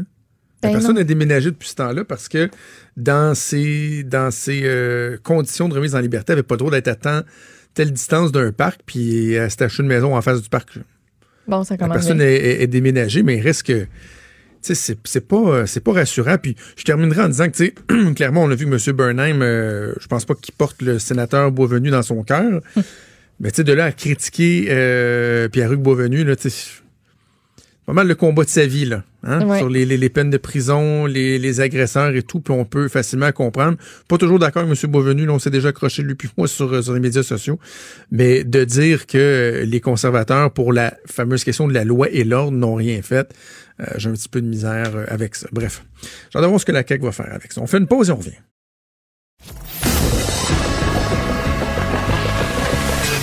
Franchement dit. Appelez ou textez au 187 Cube Radio. 1877 827 2346. Salutations aux gens qui nous écoutent et qui échangent avec nous, euh, particulièrement le sénateur Beauvenu quand même. C'est intéressant d'avoir euh, des informations directement de lui en temps réel. Aussi, euh, un monsieur Dionne qui que je salue bien bas, qui est... Ah non, mais il est pas content, M. Dionne, à matin. Je sais ben pas. Non, je comprends pas pourquoi. C'est ça qui me fait rire. Ah, Qu'est-ce qu'on a fait? Radio poubelle bitcheuse. Je, je comprends pas. C'est-tu dans le premier segment qu'on parlait des Gémeaux puis avec qui qu'on aimerait aller prendre une bière ou quand on a analysé un sondage avec Jean-Marc Léger? Oui, je, je sais pas, je comprends comme pas. C'est ce qui est drôle, c'est que M. Dion. parce que j'ai parlé de moi à la troisième personne, je sais pas. Ah, Je sais pas, mais M. Dion, il, il est pas content. Il m'a écrit en privé aussi pour me dire que Oh. je démolissais le bloc québécois. Euh, Premièrement, on n'a pas parlé du bloc. Deuxièmement, ça fait deux semaines que j'arrête pas de dire qu'il y a vraiment une opportunité pour le Bloc québécois avec le, le- le débat sur la laïcité. Même que la Joute a fait une nouvelle avec, sur TVA Nouvelle avec un extrait qui s'appelait Est-ce que Jonathan va prendre sa carte de membre du Bloc? Parce que dans un débat avec Caroline Saint-Hilaire, euh, je défendais le Bloc, puis on disait, coudon, c'est moi qui t'avais de prendre ma carte de membre du Bloc. Donc, Monsieur Dionne, je sais que l'automne arrive, puis des fois c'est un peu tristounet, mais mettez-vous un sourire d'en face, bon Yen. Puis surtout, ben merci de nous écouter. Au moins. Moi, j'aime ça quand le monde qui t'aime pas, ils disent qu'ils t'écoutent. Personnellement, quand j'aime pas quelque chose, je m'en passe. Oui, souvent ça. En tout cas, bref. On va faire une coupe de nouvelles euh, qui rejoignent les gens, je pense, le prix de l'essence. S'il y a quelque chose qui fait réagir, qui nous touche directement dans notre quotidien, dans notre portefeuille, c'est le prix de l'essence. Et là, souvent, ça augmente pour aucune, rai- aucune raison particulière ou, euh, euh, pertinente, mais là, ça se peut qu'on en mange une parce qu'il y y a de quoi derrière ça. Oui, ben en fin de semaine, samedi, en fait, attaque de drones sur deux sites majeurs de production de pétrole en Arabie Saoudite. faut savoir que l'Arabie Saoudite, euh, c'est 5 de l'approvisionnement mondial quotidien en pétrole. J'écoutais une, une entrevue là, justement que Richard Martineau a fait avec euh, Normand Mousseau, Oui. euh, qui, euh, qui lui disait, tu sais, les le premier producteur, c'est les États-Unis. Puis après ça, ben, c'est pas mal l'Arabie Saoudite. Euh, puis ces deux emplacements importants-là, ça représente environ la moitié de la capacité pétrolière de l'Arabie Saoudite. Fait que c'est pas euh, rien. Euh, ça a eu un effet évidemment sur le prix du baril de pétrole et cet effet-là devrait se refléter à la pompe d'ici à peu près mercredi selon ce que cet expert-là euh, a confié en fin de semaine. C'est drôle parce que quand il y a des baisses du prix du baril, ça peut prendre un mois avant qu'on le voit à la pompe ou on le voit carrément pas. Quand c'est à la hausse, par exemple, et bing bang, c'est assez vite, hein? Oui, ça prend pas de temps. Fait Pas de que-. Fait que, allez tanker. Mettons, moi, j'ai tanké hier. En bon français, là. J'ai j'ai- fait le plein, puis on le sait pas, euh, euh, ces effets-là vont durer euh, combien, combien de temps? Tu sais, Est-ce que ça va se calculer en termes de semaines, en termes de mois? Ça, reste, ça reste aussi à voir. Deux observations là-dessus. Je suis très surpris de voir à quel point ils sont vulnérables. Des drones qui sont passés puis qu'ils ont attaqué, il me semble que ça devrait être tellement sécurisé, c'est tellement euh, sensible et, important. Deuxièmement, pas être plate, là. M. Dion ne sera pas content probablement de m'entendre dire ça, là, mais on avait un pipeline qui partait de l'Ouest, là. Hein? Énergie S, là, quelque chose de même, si ça avait été fait. Non, mais on en parlait avec euh, Jean-Denis Garon la, la semaine dernière. On est au Canada, on est assis sur une des réserves pétrolières les plus importantes au monde. là. On, se- on se comparait à l'Arabie Saoudite, on y pense pas, là. Hum. Et on vrai, perd l'argent parce qu'on. Hein, oui, à cause de l'incapacité d'acheminer efficacement notre pétrole ailleurs à l'extérieur du, du pays. Euh, ça fait qu'on on perd des revenus incroyables. Donc là, là, si l'Arabie Saoudite réduit sa production, si nous c'était optimal, on pourrait se virer vers le Canada, qui dirait ouais, ben pas de problème, nous autres, on va accélérer ça un petit peu. Je, je sais que c'est c'est pas le fun d'entendre ce que je dis là, là, parce que c'est du pétrole, puis, mais on en a encore besoin du pétrole. Ben oui, ça, ça, ça le montre aussi à quel point on est très dépendant de ça. Là. Ça nous le prouve. Bref. Ah, mais ça, ça me fait quasiment angoisser, moi. Le prix de, le, le- le prix de l'essence, ça, ça me Ah tente pas que ça remonte à 1,40, 1,50. Ben c'est euh, c'est tout ce que je me dis? Quoi? C'est plate, mais j'ai pas le choix. Ouais. moi, quand je, des fois, je vais faire le plein, puis je sais même pas à combien j'ai gazé. Pour être bien honnête, là, parce que j'ai. mais oui, mais mon char, j'ai pas le choix de le remplir. Ça arrive, tu sais. je- je tomberai pas en panne sur l'autoroute parce que je me suis dit, Colin, c'était trop cher aujourd'hui, m'attendre à demain. Tu sais, quand t'as pas le choix, t'en mets un petit peu moins, puis t'attends de voir au pire, là, mais voilà. Ce Fait que pensez même, j'ai pas le choix. Sinon, achetez-vous un char électrique. Il y a plusieurs années, là, quand tu voyais des pics dans le prix de l'essence, il y en a qui disaient Moi, peu importe, je me pouvais un piastre.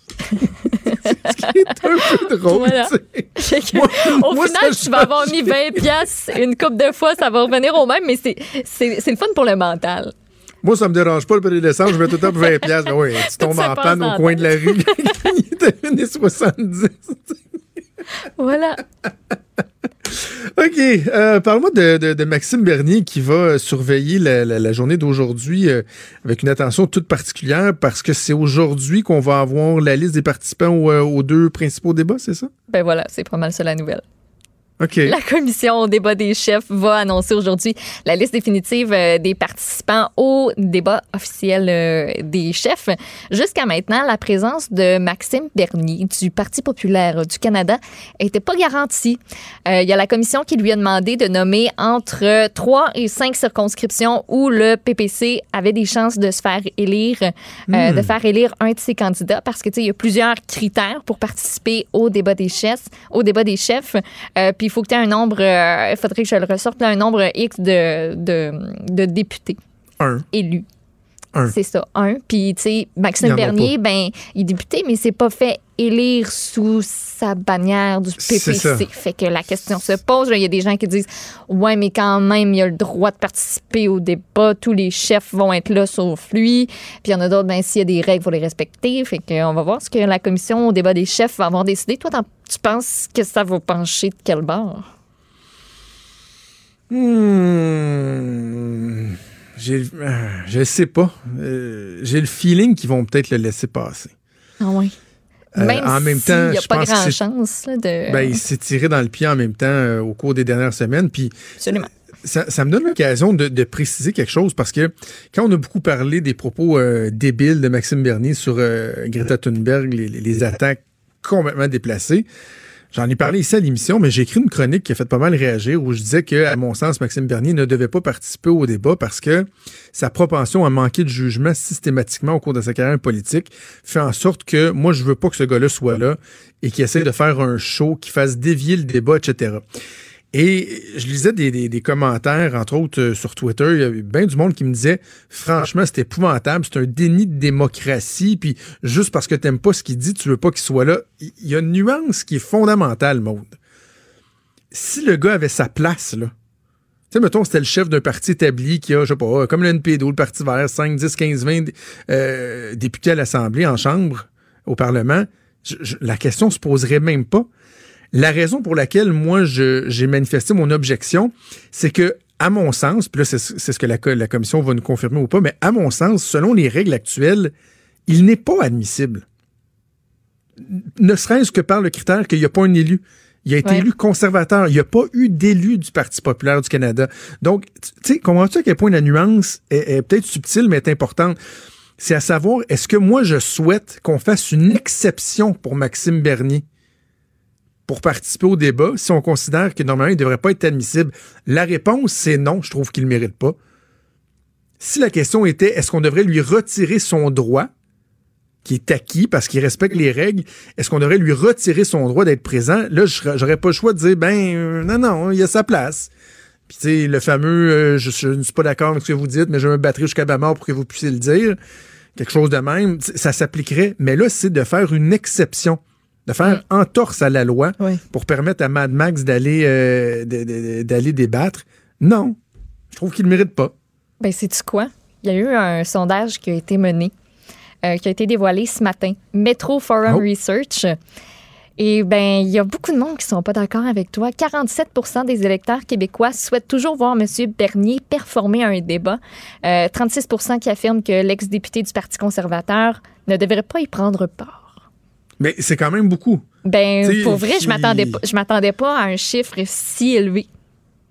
Ouais, mais, mais je pense qu'il y a peut-être, peut-être cette, cette incom- incompréhension-là. Ouais.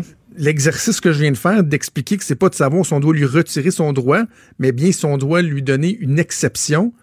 Si on, on- on- on le positionnait bien, ça, là, ça, c'est sûr, ça commence à être compliqué dans une question de sondage. Mais je suis peut-être pas certain. Parce qu'écoute, Mais ils j'avoue, ils ont- ils ont- comprends ils ont ton point, 5 c'est une des sondages. Ouais. Ils ont 5 là. Fait que c'est pas que les gens veulent euh, que Bernier soit, soit élu ou quoi que ce soit. là.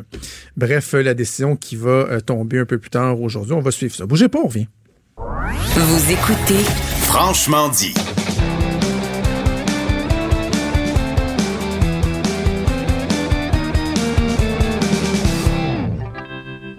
Stéphane Plante qu'on rejoint en studio à Montréal. Salut Stéphane. Salut Jonathan. Euh, hier, on a appris le décès du chanteur de, de Cars. Oui, je oui. sais pas si je le prononce comme il faut. Rick Okasek? Okasek? Rick Ocasek, Ocasek, j'ai entendu les deux. Euh, ben lui-même, il disait Rick Ocasek. Euh, ben oui, décès, il avait Je pensais 75 que tu disais que ans. lui-même ne savait pas comment prononcer. Ah non, ben, peut-être. Ça, ça se peut aussi, euh, remarque. Euh, mais c'est... Moi, je, je vais l'avouer en partant, j'étais un fan des, des, des Cars, beaucoup. Là. Je, je profite pas d'un moment triste pour faire un peu de mélo, là, mais donc, la- la- la- je, je vais faire tomber la barrière de la neutralité journalistique en partant. là. J'aimais vraiment beaucoup de Cars et Rick Ocasek était le principal euh, auteur, compositeur. Il écrivait les chansons. Il y avait une belle complicité dans The Cars. Mais euh, j'étais quand même assez étonné. Il avait 75 ans, c'est-à-dire qu'il a- a connu le succès assez tard pour une rockstar. Il avait 34 ans quand The Cars euh, sorti son premier album en 1978. Euh, C'était lui, euh, ben, sa, grand-mère, il avait donné sa première guitare tout petit et jusqu'à la fin de sa carrière, il va remercier sa mamie comme ça sur scène, autant dans des cérémonies. Il va toujours dire que c'est sa grand-mère qui a initié la musique et même en 2018, quand ils ont reçu, ben, The Cars a été intronisé au Panthéon euh, du rock and roll, au Rock and Roll Hall of Fame. Il avait remercié sa grand-mère encore. C'était la même année qu'il y avait eu Bon, bon Jovi, Dire Straits, euh, The Moody Blues et The Cars. C'était enfin, ça faisait des années que les fans des Cars euh, réclamaient la présence du groupe au Panthéon du rock and roll. Et donc, c'est justice a été rendue en 2018. Euh, et c'est triste parce que le, le bassiste était décédé en 2000 déjà. Puis même à l'époque, on parlait, on disait, ben, pourquoi on n'a pas encore intronisé The Cars au Panthéon du rock and roll Puis il a manqué ça. Ça, c'est plate. hein. il a manqué ça. Et là, c'est maintenant ben, chose faite. Euh, en 2018, ça a l'intronisation du groupe. Euh, ben, les grosses années du groupe, c'était de 78 à 87, mais quand même, ils ont vendu 23 millions d'albums dans ces années-là. Ils ont beaucoup de hits. On va écouter d'ailleurs le premier, le tout premier hit euh, des Cars, My Best Friend's Girl. Here she comes again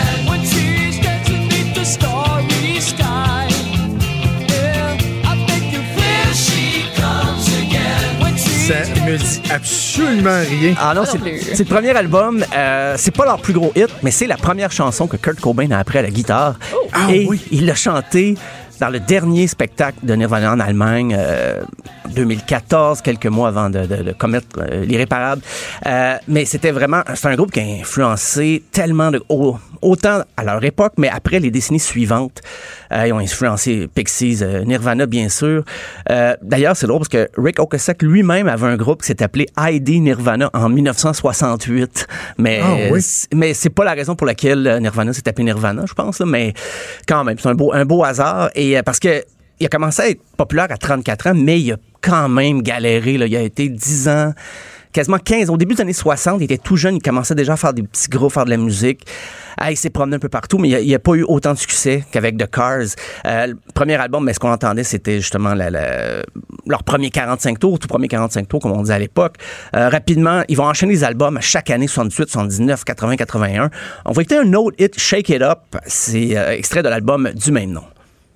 Shake it up. Shake it up. Shake it up. Mais, euh, voyons, Taylor C'était Swift. c'était Taylor Swift, hein? Elle a, ouais, elle a repris. euh, mon fils me faisait remarquer ça. Ouais. Ben oui. Ouais, ben, quand je dis qu'il était, il avait influencé beaucoup de monde, ben, des fois, il y a des emprunts, même, euh, des, de l'échantillonnage beaucoup qui a été fait euh, par la suite. C'est un gros échantillon. Ça vient de. Ouais, mais ça, oui, ça, dans ce cas-là, c'est plus qu'un On échantillon. le plagiat, là. C'est- comme Vanilla. Ice, là, tu sais. Oui, oui, oui, avec euh, la, la- la fameuse ligne de bass là, de Queen. Euh, mais la prochaine, la prochaine, je suis pas mal certain que vous allez la reconnaître. Ben oui, je sais la- ça va être C'est- laquelle. Ça va être You Might Think, gros succès de 1984. You might think it's hysterical, but I know when you're weak. You think you're in the movies. Ça, je connais ça, mais c'est pas celle que je connais le plus C'est ça, c'est la version. euh, ah non, c'est pas la- c'est pas cette chanson là que. C'est pas cette connais. chanson-là, non. C'est probablement la balade des balades qui euh, c'est peut-être leur plus gros succès en termes ben, de, de reconnaissance. Moi, c'est pas ma préférée, mais c'est la balade Drive, qui était euh, de 1984. Ben oui. Thinking nothing's wrong.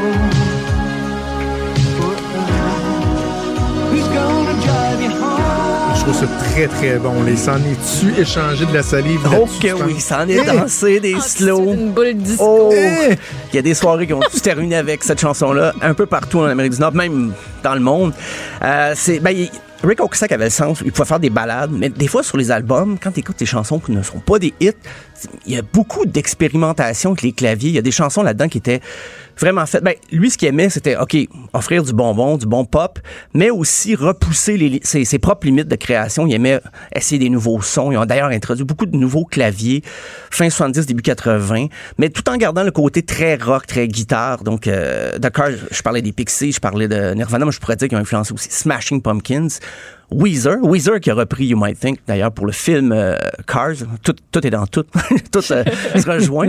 Mais Rick Ocasek a produit le premier album euh, de Weezer, l'album, le Blue Album comme on appelle. Hein, T'es-tu sérieux? Oui. C'est lui qui a produit le Blue Album. c'est lui qui a euh, tout réalisé, il était derrière la- les consoles et il a fait aussi le Green Album qu'on connaît moins mais quand même des bonnes chansons Ouais. dessus.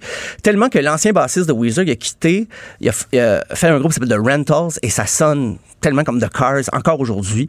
Euh, mais il a aussi produit un album de Bad Religion, euh, Guided Wow. by Voices, No Doubt, l'album Rocksteady, c'est Rick. Ocasek. Donc il a fait il a, il a quitté le groupe lui, en 88 en se disant ben jamais plus de cœur, c'est fini, c'est une page que j'ai tournée, même que c'est un livre que j'ai fermé, mais finalement il va accepter en 2011 de refaire une tournée parce que il y avait des nouvelles chansons, il y a eu des albums solo à travers ça, mais ça n'a jamais eu le succès là, des, des, des pièces comme Drive, You Might Think. Puis à un moment donné, il a dit là j'ai des nouvelles chansons, mais j'ai besoin de mon groupe. Donc, il a reformé, ben, il a reformé le groupe, continue à tourner sous le nom New Cars, parce qu'il n'avait pas le droit d'utiliser le nom de Cars. Mais avec le retour de Rick Ocasek, on a vu un retour des, des Cars, mais avec un rythme de tournée un petit peu plus lent quand même, là, de 2011-2012. Parce que, ben, Rick Ocasek, il, il faisait des, des- de la peinture aussi, de la poésie, mais c'est peut-être pas pour ça qu'on l'a, qu'on s'appelle de lui, mais il s'amusait beaucoup. Il a joué dans un film de John Waters aussi, il faisait une espèce de poète beatnik, parce qu'il faut dire que c'était toute une, une bête, et un, grand monsieur, un gringalet. Euh, disons que s'il était populaire, c'est pas parce que, ah, un beau chanteur et tout, non, non, c'était vraiment son talent qui était mis de l'avant, il avait une très belle voix, mais aussi un talent de composition extraordinaire. Donc, euh, aujourd'hui, j'ai, je, je vous avoue, c'était quelque chose de parler de, de Rick Ocasek. C'est une, une dure journée pour la musique. La chanson des libéraux, la mort de, de Rick Ocasek, c'est tout ça mis ensemble. euh, c'est éprouvant, c'est éprouvant. Regarde, pour se laisser, là, euh, dans, ton, euh, dans tes extraits, t'as pas mis cette chanson-là. Puis moi, à part Drive, je pense que c'est la chanson que je connais le plus de The Cars. Et ça, c'est dans le registre des chansons qui ne vieillissent pas nécessairement bien. OK? OK, j'ai hâte d'entendre ça. ah oui, Magic, oui, oui, oui.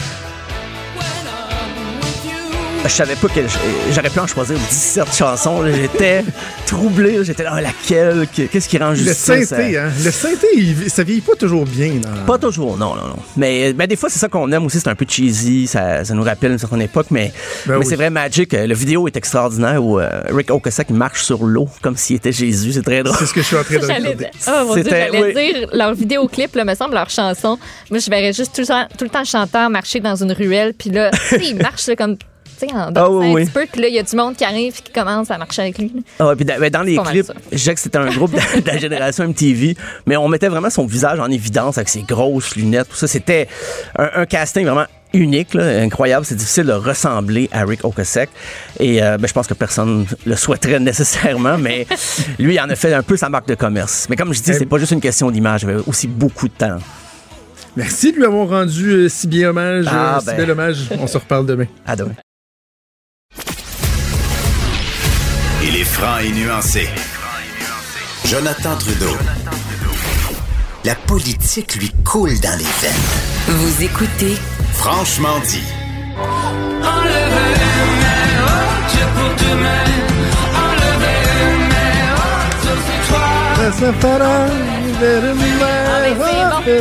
C'est bon, c'est bon. Il y a une chance que je les ai lus à quelque part, les paroles, parce que à part. euh, c'est vraiment, on, dit, on dirait vraiment qu'ils disent enlève une main haute, mais c'est on enlève, enlève, enlève. Ben, c'est ça, il y a comme eu un haute. débat dans controverse. Il y a du monde qui s'ostinait pour dire on lève, enlève. Euh, regarde, tout le monde est mêlé. Gaëtan Barrette, Ah, ouais. il l'a écouté 15 fois, il est mêlé. On est tous pareils. Fait que bon, Donc, ça a on, fait on part de la jaser. prémisse que cette tune-là est poche, a fait jaser. Ouais. Les libéraux se sont euh, engagés à la refaire, mais toi, ça t'a donné l'idée pour ta chronique d'aller déterrer euh, de vieux jingles. Et ça, j'aime Oui. vraiment beaucoup cette idée. Ouais, puis je veux juste évacuer quelque chose là avant qu'on parte sur les autres. euh, jingles. Tu sais, c'est The Strum Balance qui a fait euh, Oui. cette chanson-là. C'est une chanson qui est original euh, d'eux autres. Ça s'appelle One End Up. Ça se retrouve sur leur plus récent album qui est sorti cette année, Rattlesnake. Mais c'est pas un groupe de Nowhere, la gang. Mais non, Vous les connaissez. Spirits. Ben oui, mais moi j'entends plein de disent Ah, c'est qui cette gang-là, mais on les connaît pas. Mais oui, on les connaît. En 2016, ils ont lancé Spirits.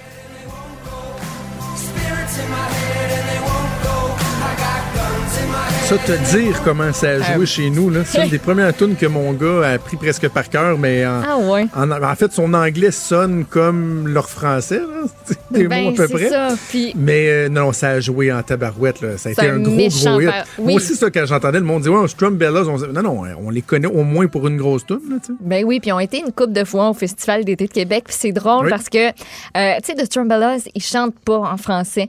Euh, puis je suis retombée sur un article du Journal de Québec en 2017, suite justement à leur passage au Festival d'été. By the way, ils sont vraiment bons hein, en spectacle. Là.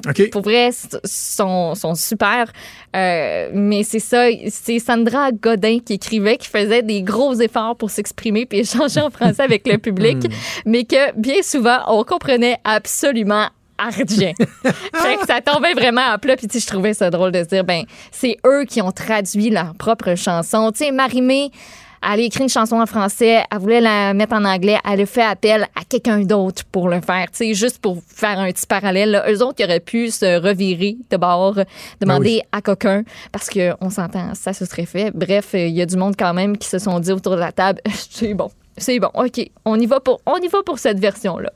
Donc, ça, c'est un accident de char. Puis Oui. euh, Benoît a fait la blague ce matin, euh, mais je vais la refaire quand même parce que ben on a pensé à la même affaire. Mais moi, je pense qu'il aurait dû faire appel euh, à une très très très très proche collaboratrice de Justin Trudeau pour composer la tune, la traduire, mais surtout, Ah, surtout non.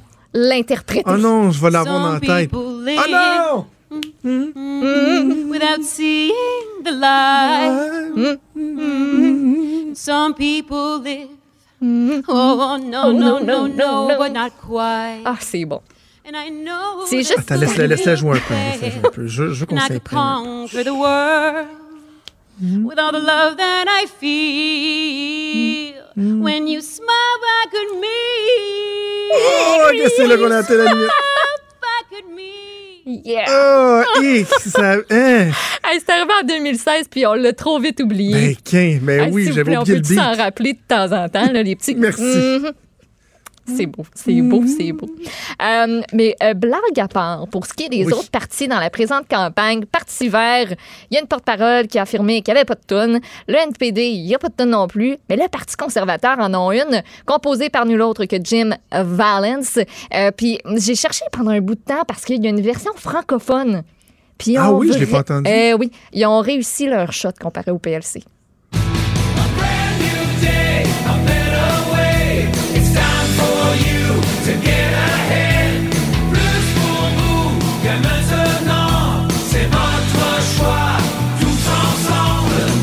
Ah oui, plus pour vous et maintenant, c'est votre choix tous ensemble. On l'en- On l'entend. Et il y a des gens qui ont critiqué cette tune-là, mais moi, je, Ah, je trouve qu'elle fait très. Andrew Shear.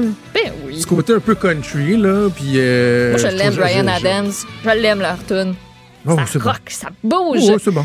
Euh, Puis, ben, le Bloc québécois, ils n'en ont pas non plus de tunes.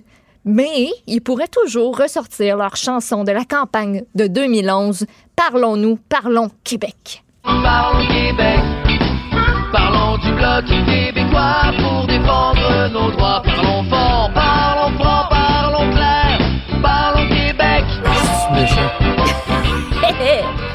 Chantée, passant, je- écrite, je- interprétée par Jason Hudon. En passant, ils en ont une, euh, le Bloc québécois. Cette année? Oui, oui, ils l'ont, ils l'ont euh, rendu public hier. Là, j'essaie de voir si je peux la trouver. mais je l'ai Ah, entendu. Imagine-toi donc que c'est Éric Lapointe qui l'a composé. Non. Non, non, pas- non, je l'ai entendu et, cl- et clairement que c'est, c'est- clairement c'est pas lui qui chante, mais c'est lui qui a composé là. Puis c'est le Québec, c'est nous, ah, chez nous le Québec. Ah, Je l'ai même pas vu hier. Ben, Colin, attends un peu. Hey, on va se la faire jouer. Là, je viens, OK, je viens de la trouver. Je vais envoyer ça à Max pendant que je fais 10 000 autres affaires, mais on va l'écouter certain, cette tune. Ah, Et j'ai pensé à côté de ça. En plus, à la Eric Lapointe. Pardon, Ouais. mais c'est un incontournable. Puis, euh, ah, Max, là. on écoute.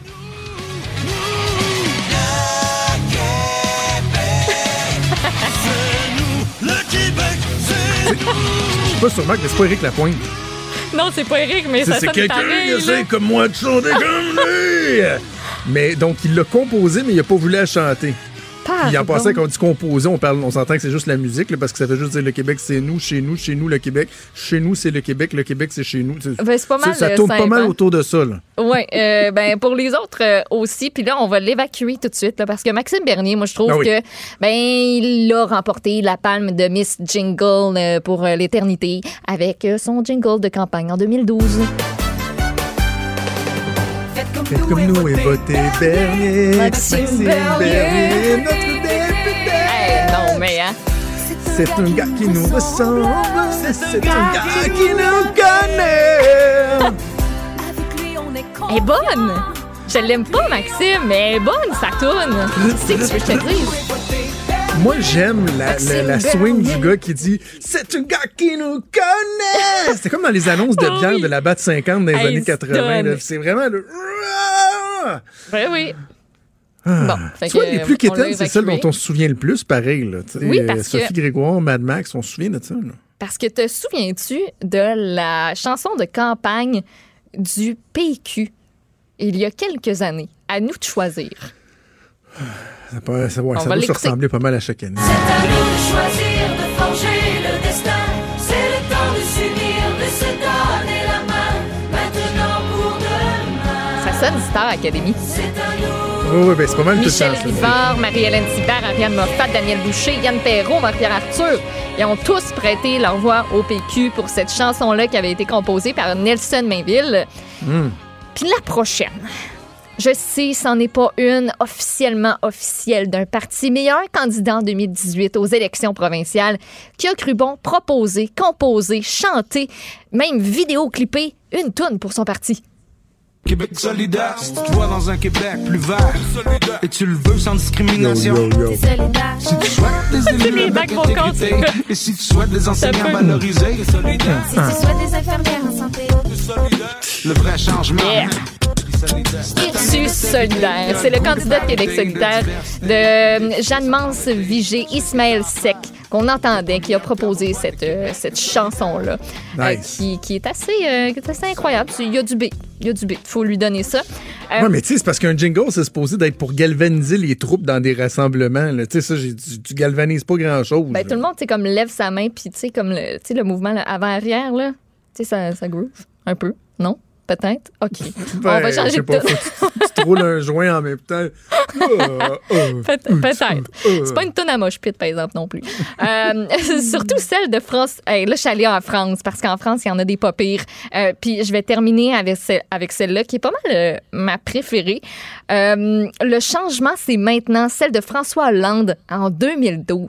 C'est maintenant que nous avons une chance qu'il faut, qu'il faut la saisir. Le changement. Wouh! On est au Dagobert! Veux-tu le tequila? Ah, la première qui m'amène sa brassière lui donne un shooter! Wouh! Wouh! Wouh! Wouh! Hey, non, mais c'est capoté. Ouais, mais ça, ça, pour moi, c'est un, un- un bon jingle de campagne. Ça dit pas grand-chose, par exemple. Ce que, Non, ce que j'ai c'est juste que le de... monde tape des mains pendant que ton chef arrive, puis là, tout le monde applaudit. Ben puis- oui, mais on a l'air dans un club.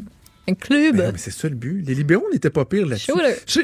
Quelqu'un rappelait ce matin qu'en 2007, quand j'étais avec les libéraux, euh, il paraît que notre jingle, il avait joué comme une fois avec les Antoine paroles. Robitaille. Puis, genre, c'est ça, je Antoine l'ai cherché. Je- l'ai cherché, cette tune-là, puis je la trouve, je l'ai pas trouvée. Tu sais, il y a des fois, je trouvais des. OK, bon, il y a eu une tonne en telle année, puis ça, mais après ça, c'est de déterrer celle des années euh, début 2000. Euh, C'était un petit peu plus difficile, mais ce que j'ai retenu de mes recherches, de mes nombreuses écoutes, c'est. Euh, T'as t'as pas le choix d'avoir le mot maintenant dans ta chanson de campagne. Et Bon le point. nous, le nous, c'est aussi très, très, très, très, très important. Faut miser là-dessus. Mettons qu'on a une à réécouter là, avant de partir en pause. Mettons que toi, tu as envie de te faire plaisir dans tout ce que tu nous as fait écouter. Ouais. Ce serait quoi? Est-ce que c'est Sophie? Est-ce que c'est Mad Max? Est-ce que c'est celle des libéraux? C'est- que- que- Qu'est-ce que Ben, il me semble que? François Hollande, ça termine bien. Ah oui? Le changement, c'est maintenant. Ça groove. OK, merci. Non! à vous. Fait qu'on sort nos lightsticks, on danse un peu sur le tabouret, puis on revient après la pause.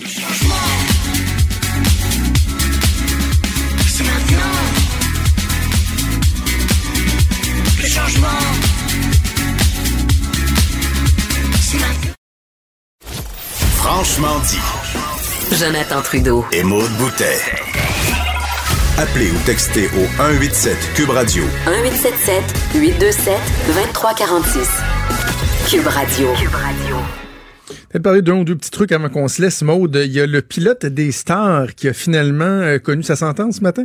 Normand Dubé qui écope, qui écope d'une peine de 9 ans de pénitencier pour avoir harcelé trois fonctionnaires et fait incendier leur résidence par pure vengeance. C'est le juge qui a rendu sa sentence ce matin au palais de justice de Saint-Jérôme. faut savoir qu'il avait déjà été condamné l'an dernier à 7 ans de prison pour son attaque, il faut le dire, spectaculaire. 2014, les lignes à haute tension euh, d'Hydro-Québec.